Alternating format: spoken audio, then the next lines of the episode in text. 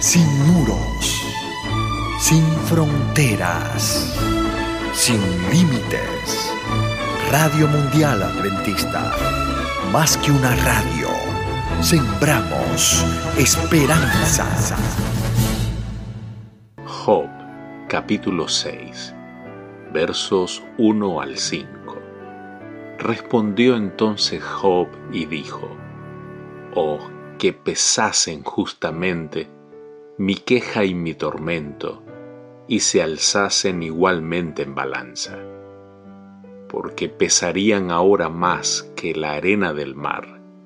Por eso mis palabras han sido precipitadas, porque las saetas del Todopoderoso están en mí cuyo veneno bebe mi espíritu y terrores de Dios me combaten.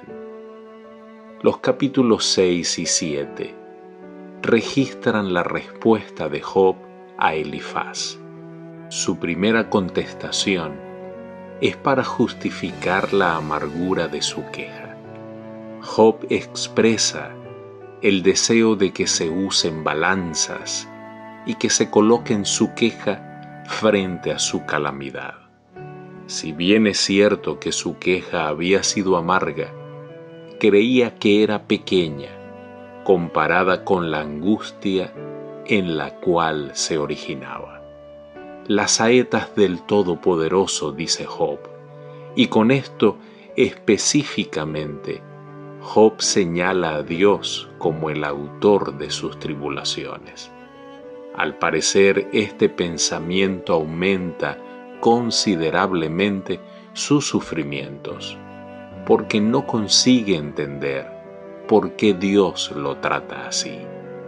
Versos 5 y 6. ¿Acaso gime el asno montés junto a la hierba? ¿Muge el buey junto a su pasto? ¿Se comerá lo desabrido sin sal? ¿Habrá gusto en la clara del huevo, parecieran quejas que emanan de Job por lo que él considera causas legítimas. Job también piensa que su queja es una expresión justificable a causa de la repugnante dieta con la cual ha tenido que subsistir. Verso 10. Sería aún mi consuelo si me asaltase con dolor sin dar más tregua, que yo no he escondido las palabras del santo. Hay algo patético en el fervor del anhelo que tiene Job de morir. Si hubiera sido pagano, podría haber hablado de suicidio. Su actitud frente a la vida excluye una idea tal debe depender de Dios para ordenar su vida y someterse a Él aunque sienta que sus desgracias son saetas de Dios tienen la punta envenenada. Aun cuando desea la muerte, no manifiesta la más leve evidencia de pretender provocársela él mismo. Job no teme a la muerte confía en su inocencia, es consciente de que no niega a Dios. Verso 14 y 15. El atribulado es consolado por su compañero, aun aquel que abandona el temor del Omnipotente. Pero mis hermanos me traicionaron como un torrente, pasan como corrientes impetuosas los amigos debieran manifestar delicadeza para con los desesperados, aun cuando el doliente pueda haber renunciado al temor del Omnipotente. Sí, esta es la intención de sus palabras.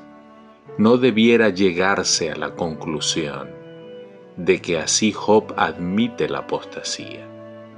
La última frase debiera considerarse como hipotética, es decir, aun cuando él hubiera renunciado a Dios, no deberían abandonarlo sus amigos. Job compara a sus amigos con una corriente de agua crecida y turbulenta en invierno, cuando sus aguas no se necesitan con tanta urgencia, pero que en los calores del verano se seca completamente y desaparece. Hace un símil de las aguas al aproximarse al verano y el fracaso de esos amigos en el momento de la aflicción. Verso 28 y 29. Ahora pues, si queréis, miradme y ved si digo mentira delante de vosotros. Volved ahora y no haya iniquidad. Volved aún a considerar mi justicia en esto. Job insta a sus amigos a que encuentren otras explicaciones para su desventura. Insiste en que una investigación más amplia vindicaría su rectitud. Job se esfuerza por vindicar la rectitud de su criterio moral. No se puede dudar de su sinceridad, pero al colocar demasiada confianza en su propio sentido de los valores, Job ya pisaba terreno peligroso. Solo Dios puede estimar el estado moral y espiritual del hombre. Más tarde Job admitió que había expresado lo que no entendía. Querido Dios, gracias Señor por las fuerzas que nos das en medio de las tribulaciones. Te lo agradecemos en Jesús. Amén. Dios te bendiga.